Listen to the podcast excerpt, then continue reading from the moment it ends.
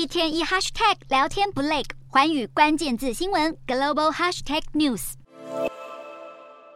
根据美国高阶经理人薪酬分析公司 C-Suite.com 的数据显示，去年薪酬最高的十位美国企业执行长当中，有六位居然不是来自标普五百指数的成分企业。虽然以二点五三亿美元，也就是台币七十九亿拿下薪酬榜首的黑石集团创办人兼执行长苏世民。因为公司股权结构问题而不在标普五百成分内，但作为著名资产管理公司的黑石集团，公司市值超过一千亿美元，约合台币三兆元。因此，苏世民的个人薪酬并不令人意外。然而，其他几家公司却不一定有黑石这样的规模。换句话说，最高薪的企业执行长未必任职于规模最大的公司。而这份名单当中，排名第二的是 Google 母公司 Alphabet 执行长皮查伊。然而，紧追在后的 CEO 却不是来自标普五百的成分企业。去年，租车巨头赫兹公司的执行长就拿了一点八二亿美元，成为美国薪酬排名第三高的企业执行长。